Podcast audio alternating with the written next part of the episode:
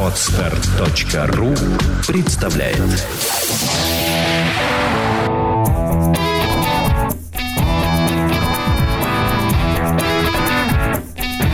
Александра Капецкая в лучшем психологическом подкасте «Психология, мифы и реальность».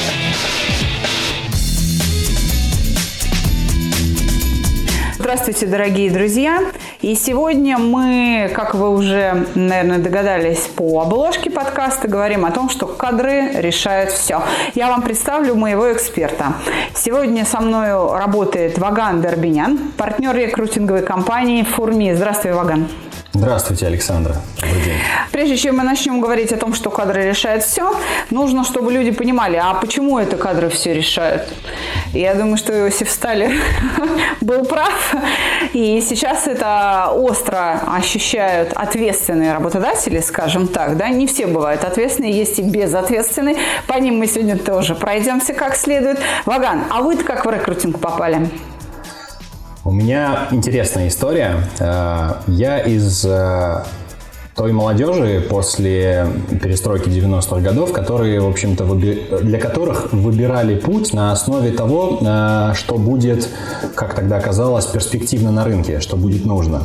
В общем-то, моя семья достаточно степени консервативная, вместе с семейным советом сели, это был не только мой выбор, а скорее рекомендованный родителями, э, обдумали и приняли решение, что, ну вот, собственно, все говорят о том, что нужны экономисты в будущем, юристы, врачи, безусловно, это уважаемые профессии. В общем-то, э, на врача я не тянул, поэтому оставалось направление юристов и финансистов. Остановились на финансах.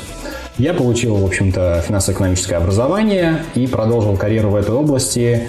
Ушел в международные компании делать э, аудит. Это такие стартовые позиции для финансовой карьеры. Ну, это хорошее очень образование, оно дает довольно большой кругозор. Действительно, это хорошее образование. Я доволен в целом своим образованием. И после этого, собственно, я продолжал этот вектор профессиональный того образования, которое я получил. Затем устроился также в компанию, которая, собственно, довольно-таки известный бренд, занимается товарами народного потребления, э, был там финансовым контролером, занимался управлением бюджетами команд э, маркетинговых и так далее, и продаж.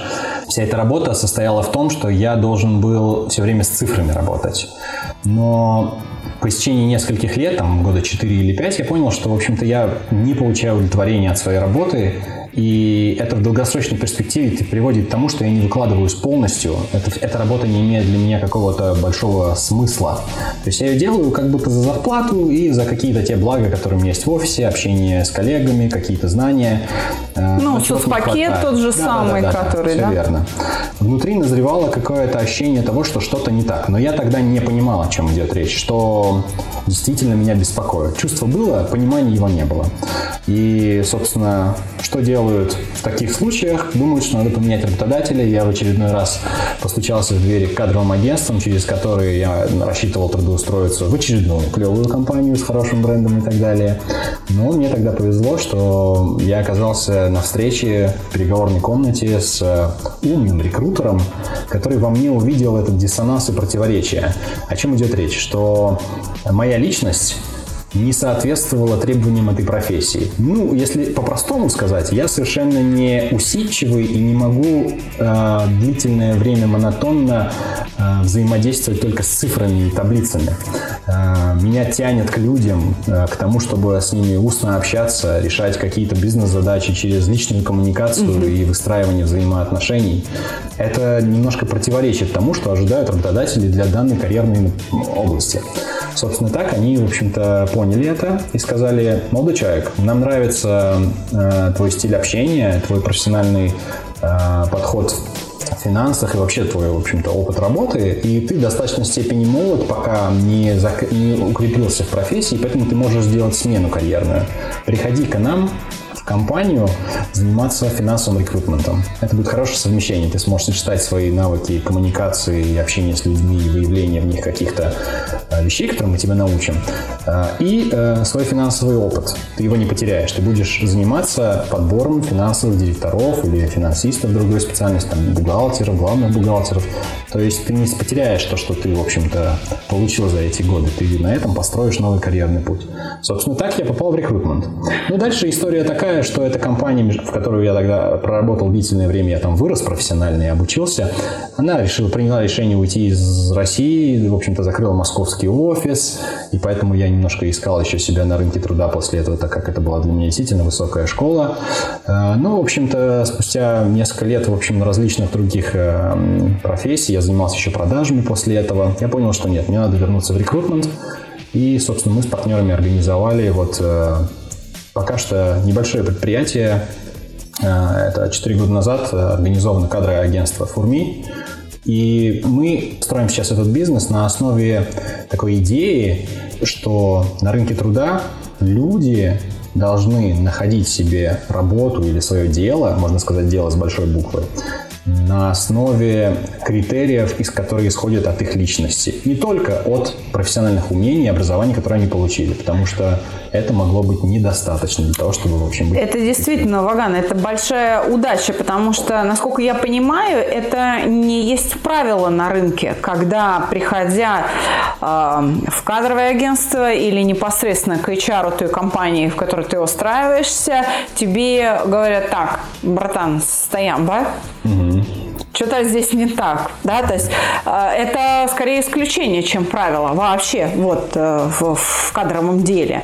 И, э, соответственно, даже сама идея, которая сейчас прозвучала, что вот наше кадровое агентство вообще хочет сделать человека счастливым в его профессии, это, по сути, речь идет о поиске предназначения, поиске своего места в этом мире. То есть человек должен находиться в своем, в своей точке, на своем месте, и тогда это идеальный такой кадр. А, вы правы. Должен действительно сказать, что на рынке труда это нечастое явление. Почему оно нечастое? Компаниям, корпорациям нужно найти человека, который решит эту задачу. если он делал это в прошлом, и он в этом специалист, то нет как бы надобности в этом копаться. Ну, так кажется что вот он это делал, он и дальше с этим вот в нашей компании прекрасно справится, поэтому в большинстве случаев оценивают профессиональные навыки, безусловно, личностные качества тоже оценивают, но с точки зрения умения коммуницировать, структур, структурированно мыслить и излагать как-то свои мысли, подход какой-то управленческий, вот эти вещи оценивают, но за этим еще есть вещи, которые определяют человек, как бы это его дело, его предназначение, или он вообще-то для другого создан. А что это за вещи? Вот те самые, которые за стоят. Что это, например? Э, так или иначе, эти вещи вырастают э, из совокупности факторов. Угу. Я, конечно, не такой специалист, как вы в плоскости А вам не надо. Да. Но э, я понимаю, что люди, вырастая, формируются как личности в той среде, которой, в общем, они обитают, есть некие данности. С одной стороны, одни люди могут быть более коммуникабельными, другие более аналитичными, третьи могут видеть мир через, не знаю, например, вообще через какие-то измерители, например, там цифры и так далее. Угу. И это совершенно разный взгляд на вещи. Вот. И если их дело или профессия привязаны, как-то вот, в общем, коррелируют с тем, как люди смотрят на вещи, как они э, выросли, какими они выросли, то э, получается, что для них это дело с большой вероятностью может обретать какую-то ценность и смысл. Что я имею в виду? Например, представьте себе э, человека, который занимается ну, предположим, человек, который занимается продажами, вот он попал в сферу продаж. И. Для того, чтобы ему продавать, необходимо иметь э, сильную коммуникационную сторону. Но у него лично, вот по складу личностному, это не его самая сильная сторона. Он был бы более эффективен и силен, если бы у него были задачи, связанные, например, с контролем процессов чем мы это можем заметить? Есть То есть он люди... не столько э, продавец, сколько менеджер. Контролер, я бы да. сказал даже. Управитель э, такой. Вы знаете, да? вот очень э, классно можно привести аналогию, понятную на бытовом уровне. Есть люди, например, которые не могут вынести, их прям раздражает, когда что-то не на своем месте лежит. Да. Вот, вот такой типа. Перфекционист. Я не знаю, откуда это вырастает. Да. да. Представьте, что вот этот подход к тому, чтобы все на своем месте было, применить к тому, чтобы, например, человек занимался контрактованием. Угу. То бишь в договоре все буквы выверены, все, в общем-то, элементы, да. Да, элементы структуры как бы э, договоренности согласованы, по всем отделам визы поставлены. То бишь, э, если этого не сделано, человек в своем деле будет испытывать, знаете, какое-то раздражение, которое будет его мотивировать пойти и доделать это. Он будет даже остальных направлять, в общем-то, для того, чтобы, чтобы дело все было, было сделано. на месте. Да. Да. А такой человек, например, вдруг э, по стечению обстоятельств и факторов, которые, в общем-то, не зависят от его личности, ну, в общем, ввиду рыночных тенденций, как я когда-то, попал в профессию, которая совершенно с этим не связана. И он обучился ей, он может это делать. Но оно скорее тратит больше усилий, оно не доставляет ему удовлетворения, оно как-то не связано с его личностью, понимаете? А вот если бы он делал то дело, которое вот оно прям накладывается очень хорошо на его личность, то это была бы вообще э, классная картина. То есть бы... ваша компания, да. да, вы специализируетесь на том, чтобы выявить вот это, помочь человеку это осознать угу. и помочь как бы встроиться в ту реальность, которая есть с учетом рынка и с учетом его профессии. Это вообще довольно сложное дело. Как вы диагностируете это? Просто интуитивно, вот пообщавшись, опираясь на свой опыт? Я здесь должен внести некоторую корректировку, чтобы у наших слушателей не сложилось представление, что мы исходим только от того, что, в общем-то, э, все люди не нашли свое предназначение.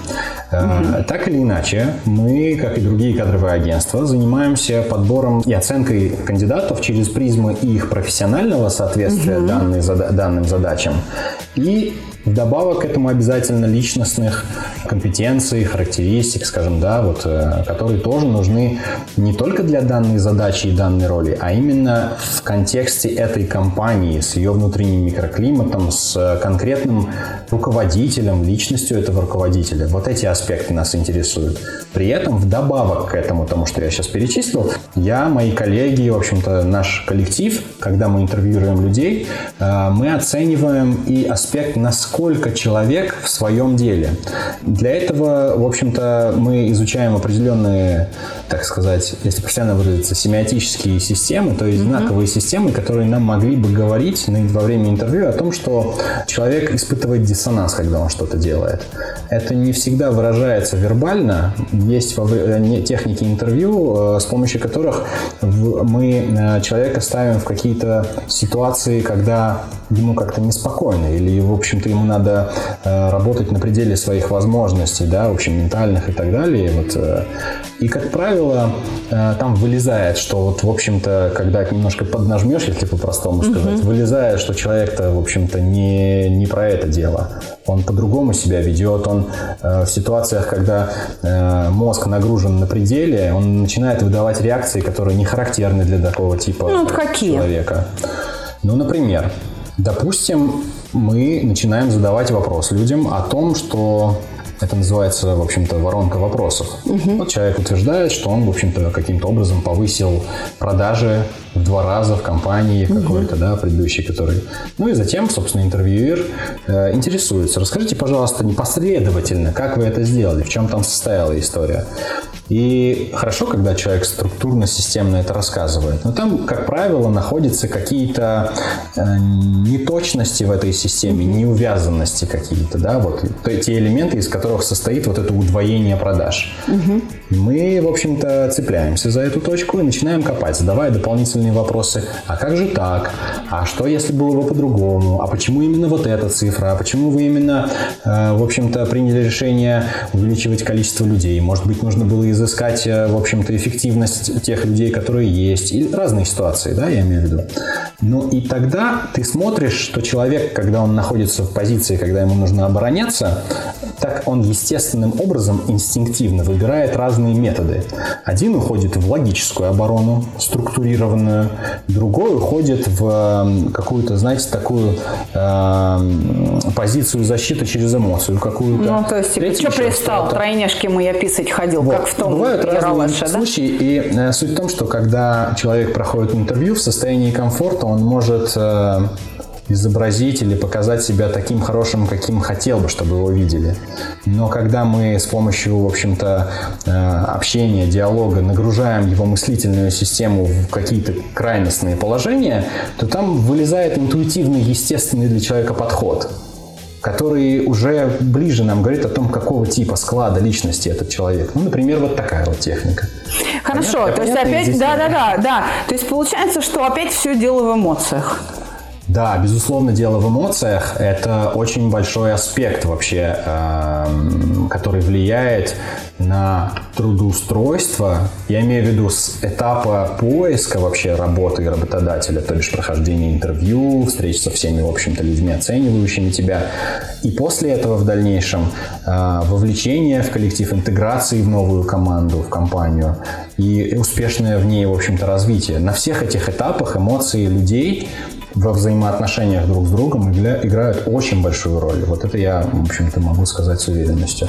Вот э, у меня такой вопрос. Значит, э, человек вам пришел, да. вы как-то с ним пообщались да. и э, отсеяли тех, с кем вы не будете работать, по, по какой-то там причине у вас должна быть какая-то причина, и оставляете тех, с кем вы будете работать, кого вы будете трудоустраивать. Итак, э, вы его трудоустроили, дальше что? А, он э, сам проходит адаптацию в компании или компания его как-то принимает и начинает его как-то встраивать в систему. Как это дальше происходит? И эмоции в этом процессе а, приносят пользу или вред, и при каких условиях? Вот бы мне хотелось что узнать. То есть, если можно привести какие-то, ну, от общего к частному подойти. Вообще, как сейчас система встраивания человека в коллектив устроена? Вообще есть ли она? Начнем с этого. А, в, вообще в компаниях российских, да? Это первое. И второе, что а, что делают эмоции вот в этом процессе адаптации. Может быть, даже разобрать какой-то конкретный кейс. Например, мы там взяли такого человека, туда поставили, а дело кончилось там плохо или хорошо. Расскажи, пожалуйста. Да, с удовольствием, с удовольствием. Для начала должен э, тоже сказать, чтобы у наших слушателей не было представления, что мы отсекаем хороших или плохих кандидатов. Э, в нашем понимании нет хороших или плохих кандидатов. Ведь по большому счету можно сказать, что все люди где-то так или иначе работают. Значит, для них есть работодатель. Речь идет о том, что мы в данный момент времени mm-hmm. смотрим кандидата подходящего конкретно под данную вакансию. И он только для нее может быть подходящим или неподходящим. Иначе соискатели иногда считают, э, вот знаете, оценивают себя в шкале такой сугубо черно-белый. Вот я плохой кандидат или я хороший кандидат. Такого не существует. Шкала, она лишь по отношению конкретной роли. Это первое. Второе. После того, как мы трудоустраиваем человека, в общем-то, ответственность на него на сегодняшний день берет за э, себе вот сам работодатель, собственно. И в какой-то мере мы мы, конечно, безусловно, коммуницируем, созваниваемся, спрашиваем, как у вас дела и так далее. Но по большому счету, что происходит на каждодневной основе там, у них в офисе, в общем-то, с этими людьми, э, нам досконально неизвестно.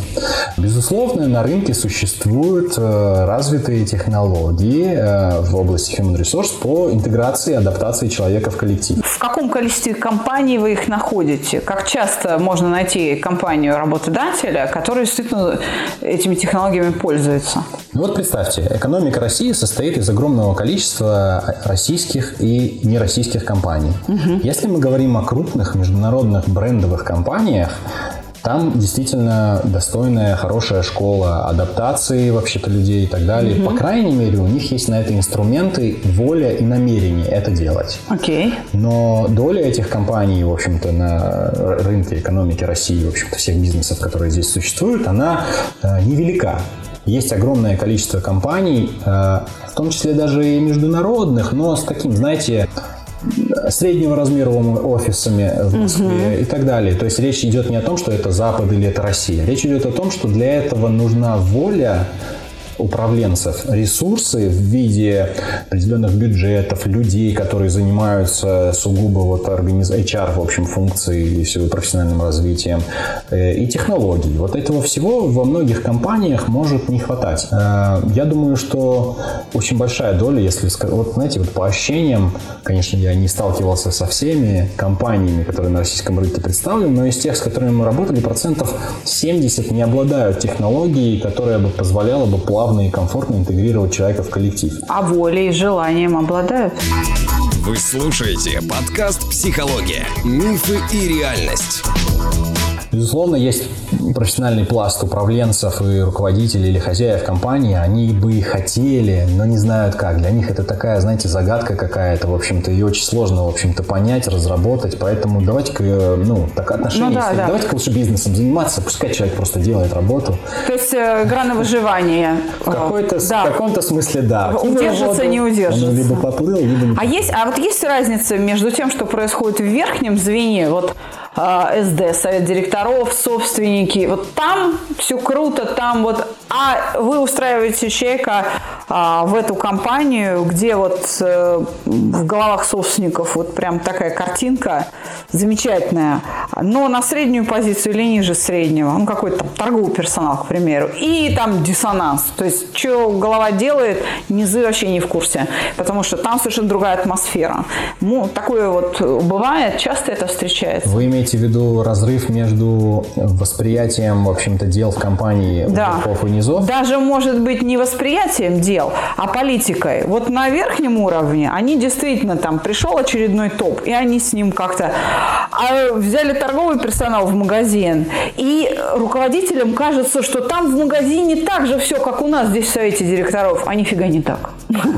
А, скажу так, с одной стороны, нужно учитывать, что люди, которые, в общем-то, не случайно в топ-менеджменте компании, это люди еще и высокоосознанные, а которому в меньшей степени нужен такой внешний проводник в виде какой-то системы, которая бы его интегрировала туда. Так. Он сам уже, в общем-то, понимает, что эта задача перед ним лично стоит, Э, он ее как отдельную задачу-то воспринимает. Он понимает, что вообще-то это вообще-то надо сначала интегрироваться, надо сначала познакомиться с нужными людьми, выстроить отношения. И без этого дела не пойдут.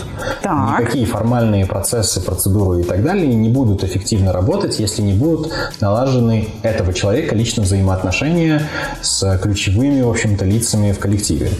Но, тем не менее, безусловно, э, какой-то степени интеграции требуется и вовлечения требуется и для топ топ-менеджмента. Но большая проблема, большая, в общем-то, больше нужно эту задачу решать для middle менеджмента и вообще это на ур- уровне специалистов ниже. Угу. Потому что не всегда э, люди этого уровня, в общем-то, специализации понимают эту задачу и самостоятельно могут ее решить. Но не учили нас, в общем, этому.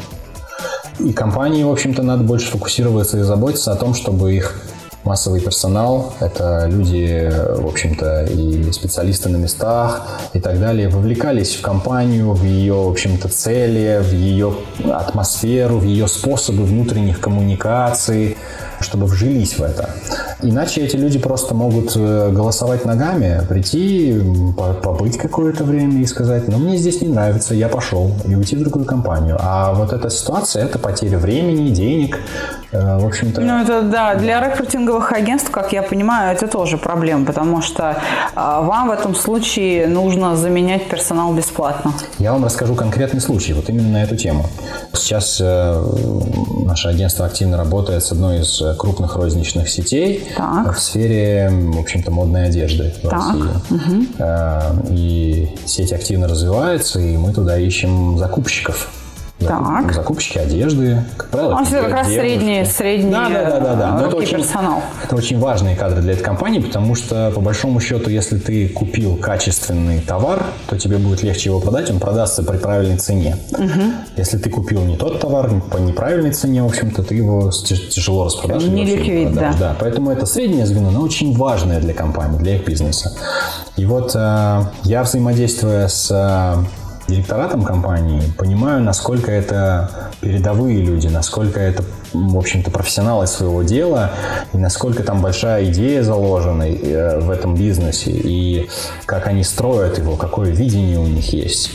И мы, мои люди, в общем-то, в коллективе, когда мы занимаемся подбором для них, мы, являясь первой точкой контакта, рассказываем вот эту всю картину прелестного бизнеса, в который стоит присоединиться.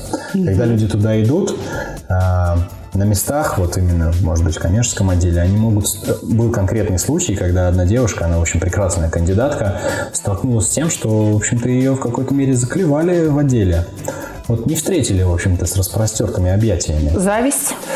Это был какой-то эффект того, что ну пришла ты к нам новая девушка, ну докажи, чего ты стоишь-то. Мы тут еще и поднажмем, нагрузим тебе. Ага, не прошла это. проверку на все. Вот что-то подобное, да. При этом она, э, знаете, надо разделять. Может кто-то скажет, что она поэтому и, собственно, может не оказаться профессионалом, но это не так. В общем-то, ее опыт прошлой работы и так далее доказывает, что она показывает, может показывать в этом деле хорошие результаты. Но вот, видимо, в новую для себя атмосферу и коллектив и способ общения не смогла влиться. Потому что там была чрезмерно агрессивная, возможно, среда общения для нее. В общем, а, уволился. То есть, допустим, если девушка это такая чувствительная барышня, ранимая, да, которой э, трудно держать э, подколки, подначки, грубость, э, да, потому что она э, мягкий человек и никогда не бывала в такой среде, ей непривычно, то вот с этими эмоциями, с вот с этим постоянным ожиданием критики или э, с тем, что в данной компании люди просто, ну не то, что не любят друг друга, ну не считают нужным это делать, они просто работу работают. Ну, к примеру, там очень сухой деловой там какой-то климат, да, то она вот с этими эмоциями не справилась. Знаете, бывают ситуации, когда не такие резкие противопоставления, а где-то даже полутона. Полутона даже, даже люди полутона. не выдерживают. То бишь, вот представьте, я, вы в роли этого кандидата, и я вам расскажу, что это прекрасная компания. Она, в общем-то, придумала новую идею, бизнес-модель, и, в общем-то, ей грозит процветание в ближайшие пару лет, и там надо работать, и, в общем-то, там такое руководство прекрасное естественным образом у вас может сложиться к ней, и вообще хорошо, что у вас складывается, как у кандидата, позитивное предварительное отношение, ожидание работодателя. Да. И вот это в этом позитивном отношении где-то само собой формируется образ того, что я туда приду, и там будет как-то, знаете, хорошо внутри. Ну да. А человек приходит, и вот конкретно в его отделе это не связано что-то с другими отделами или во всей компании так. Вот конкретно в его отделе, куда он попал, э, получается такая среда, что, в общем-то, э, те сотрудники, которые там есть, они воспринимают как нового конкурента внутри. Угу. Вот как-то так получилось. Э, и человек внешне даже не выражает. Мы же привыкли держать в себе вот эти эмоции, в общем-то, разочарований и обид или страхов. И потом одна, две, три, четыре ситуации и человек говорит, слушайте, ну, сам себе говорит, а мне надо вот это, в общем, стресс-то переживать и так далее. Мне кажется, мне как будто обманули. Вот я каждый день, работая в своем отделе, не испытываю той, в общем-то, прелести. При том, что зарплатные обязательства все и прекрасно. все соблюдается. Абсолютно. То есть, как бы все вот эти да. вот соцпакеты, Абсолютно. все выдерживается, может быть, что-то даже лучше оказывается. Абсолютно. И Там, работа в целом интересная. Да, и работа да. интересная, и вид на Кремль, что-то дополнительным бонусом, и парковочка. Но вот люди говно, да? Вот не могу я так, с ними. Да. Вот. Ну и когда у человека... А значит и компания. Не, да. Это вот именно перенос цен ценности получается, угу. что если вот меня мой начальник, в общем-то, дурак, то и вся компания, в общем, такие дураки. И вот это такая, в общем, история получается, и тогда люди уходят, либо с ними расстаются. Может и так получиться, что их уволят, скажут, девочка не справляется. На самом деле она не справляется не профессионально, а из-за переживаний. С переживаниями да. своими не справляется. А можно, вот сейчас уже под конец этого выпуска, можно ли высветить еще, на каких еще уровнях проблемы переживаний в рекрутинге, в кадровых а, вопросы в кадровой службе еще проявляются. Там, не знаю, переход с ниже на выше должности или с одного участка на другой, ну или что. Да, расскажу несколько сценариев типичных. В первую очередь, тот сценарий, который вы упомянули, когда человек получает, в общем-то, повышение, здесь э, эмоция какая возникает, то есть где она возникает. Я сталкиваюсь с тем, что зачастую людей повышают в компаниях, то бишь делают начальниками в связи с тем, что они на уровне специалиста специалиста были хороши, хорошо себя показали. Ну, например, начальником отдела продаж становится тот, кто хорошо продавал. Так. Но предполагается же, что человек добавок к умению продавать должен уметь руководить. Да. А это отдельный навык, который системно может не обучаться вообще в этой компании или вообще как курсы отдельные или что-то. Он вообще, я хочу сказать, что нигде вот. не приобретается, кроме как на собственном опыте, да, к несчастью. Да. Так. И тогда какой расклад получается? Этот новоявленный начальник чувствуя в себе теперь еще и власть, полномочия, полномочия да. угу. начинает со своей привычной ему колокольни оценивать, кто в его команде подчиненных хорош или плох. Зачастую, опять же, исходя из того, что мы с вами знаем, что люди бывают разные, угу. я имею в виду с точки зрения вообще-то призмы восприятия мира. Ну, конечно у этих э, начальников может не сложиться с конкретными подчиненными просто диалог. Они, знаете, говорят об одном и том же на разных языках. И так как у начальника есть власть, то он считает, что он может, в общем-то, сказать, что это плохой э, подчиненный. Угу. На самом деле подчиненный неплохой. Начальник мог бы расширить себя, я имею в виду расширить свои умения на, на дополнительные, в общем-то, умения коммуницировать с другим типом людей. Тем самым он бы стал как бы сильнее, угу. как начальник. Но у него для этого нет ни возможностей, ни желания, ни... И тогда вот... Я думаю, что этим... понимание Понимание, нет. да. да. В общении этих двух людей, начальника и подчиненного, происходит э, Конфликт. все те конфликты со всеми эмоциями, собственно, с которыми вы работаете. Это и обиды, и там какие-то чувства вины, и стыда. Я даже должен сказать, что это не только подчиненный испытывает, в общем, всю эту тяжесть, но и сам руководитель, чувствуя, что он не справляется, если у него ряд случаев, когда когда от него люди уходят или приходится увольняться, это же ресурсы теряются. На него его коллеги смотрят по цеху, начальники, и видят, что он начальник плохой он сам может испытывать, в общем-то, переживания по поводу того, что же у меня не получается быть начальником хорошим. Ну, то есть его решение саботируют, или отдел начинает увольняться, или падают показатели, Все или, верно. да, текучка кадров возникает, или больничные листы возникают, или там KPI а, не выполняется. Ну, все да. это в совокупности, в общем, приводит к тому, что результаты падают, так или иначе, да. Ну. Вот все это вместе, все сценарии приводят к тому, что дела делаются хуже, чем они могли бы. И знаете что, мои дорогие слушатели? Давайте мы возьмем с Вагана э, обещание, что он придет к нам на подкаст еще раз. И мы продолжим а, разговор о кадрах, о кадровых проблемах, чтобы, может быть, высветить еще какие-то проблемы и попытаться найти подход к их решению. Если дело в эмоциях, то я смогу быть полезной в этом вопросе. Пожалуйста, присылайте свои вопросы к нам на подкаст, нам на проект а, «Чувство покоя». Все, что касается кадровой политики, подбора персонала, будем пытаться решать. Теперь у нас в команде есть замечательный эксперт с опытом работы. А, ну и я, может быть, тоже чего-нибудь скажу. Круто. Спасибо вам, Александра. Я с удовольствием приду еще на подкаст.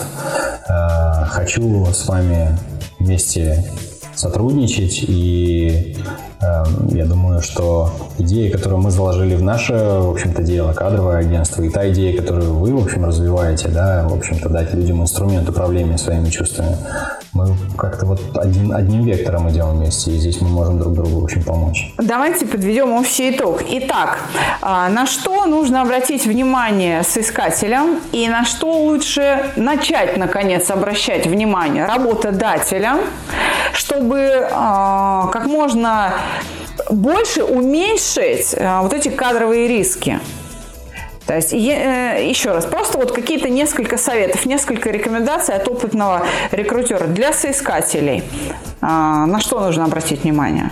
Чем заняться, чем озаботиться, какие вопросы перед собой поставить, вообще о чем задуматься? Мы говорим о соискателях, то есть, то есть о людях, которые в процессе Ищут работу, работы, да. да?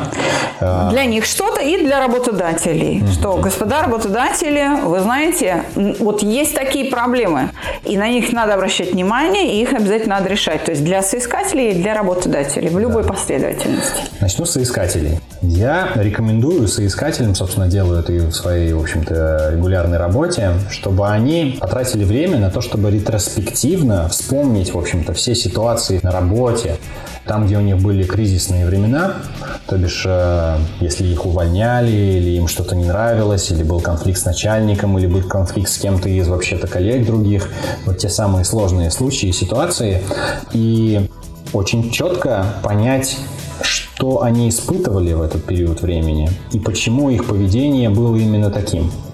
Для чего это нужно?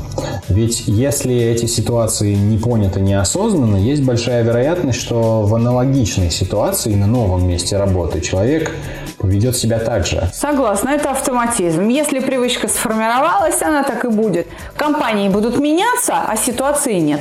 И поэтому мы, рекрутеры и HR внутренние отдела, кадры компании, отдела кадров компании как раз в эту плоскость и копают, чтобы понять, человек-то где в нем риски, угу. что с ним может произойти в нашей компании.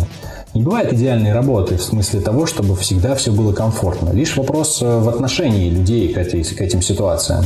Поэтому, когда соискатели иногда не берут на работу, зачастую причиной может являться то, что HR и рекрутеры, в общем, все те фильтры, которые стоят угу. на пути к поиску работы, выявляют, что вот эти моменты не поняты. Человек будет просто неосознанно вести себя так же и создать конфликтные ситуации, что в итоге приведет к плохому эффекту для прибыли компании, в общем, угу. по большому счету. Так, а руководителям и HR, собственникам, работодателям на что нужно обратить внимание, чему они не придают значения, но что на самом деле очень важно?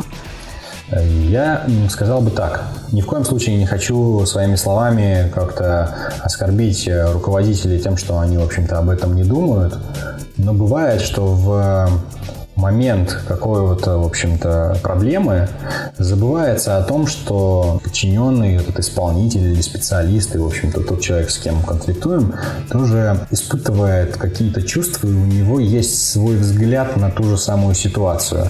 И очень важно понять и разобраться, каков этот взгляд, потому что зачастую борьба происходит не двух людей, а борьба двух позиций двух, как-то, знаете, подходов к этому и, и как-то взглядов на эту ситуацию. Если они, в общем-то, озадачатся, эти управленцы руководители, понять, как смотрит на эту ситуацию другой человек, чего бы он ожидал и так далее, то у них как минимум появляется дополнительный инструментарий, как эту задачу решить ну, в общем, с меньшими потерями. Телефон проекта плюс 7 495 2013 511. Звоните. Консультации бесплатные. Согласна. Вот и все. Действительно, а, люди, которые у вас работают, это не просто механизмы, которые, переступая порог компании, а, включаются в работу, будто вот в розетку воткнули, да, так сказать, штекер, и все. Да. А, этого не произойдет. Человек, заходя и включаясь в работу, переступая порог вашей компании, он приносит с собой свои эмоции. Он не может отстегнуть их, как парашют после приземления. Ну, не может. И если вы об этом не думаете, вы будете терпеть все эти проблемы, которые мы здесь назвали. Текучку кадров, больничные листы, невыполнение плана продаж и там и прочих-прочих планов, саботаж – вы будете терпеть дестабилизацию, конфликты и все такое прочее. Но вот если вы понимаете, что человек, войдя, принес с собой эмоции, то следующее, что нужно сделать, а, понять, что это за эмоции, приятные или нет, как минимум, и, б, помочь человеку с ним справиться. Не вы должны влиять на эти эмоции, но вы должны понимать, что от этих эмоций зависит его эффективность как рабочего инструмента. Потому что в отличие от станка, например, металлургического или токарного, или там какого-то, или компьютера, человек обладает сознанием, он переживает. И в отличие от механизма того же автомобиля, если у вас там парк такси, человек сам решает, что ему делать когда и каким образом. С вами была «Психология, миф и реальность». Мы еще увидимся с Ваганом. Ваган, большое спасибо. Спасибо вам. Спасибо огромное.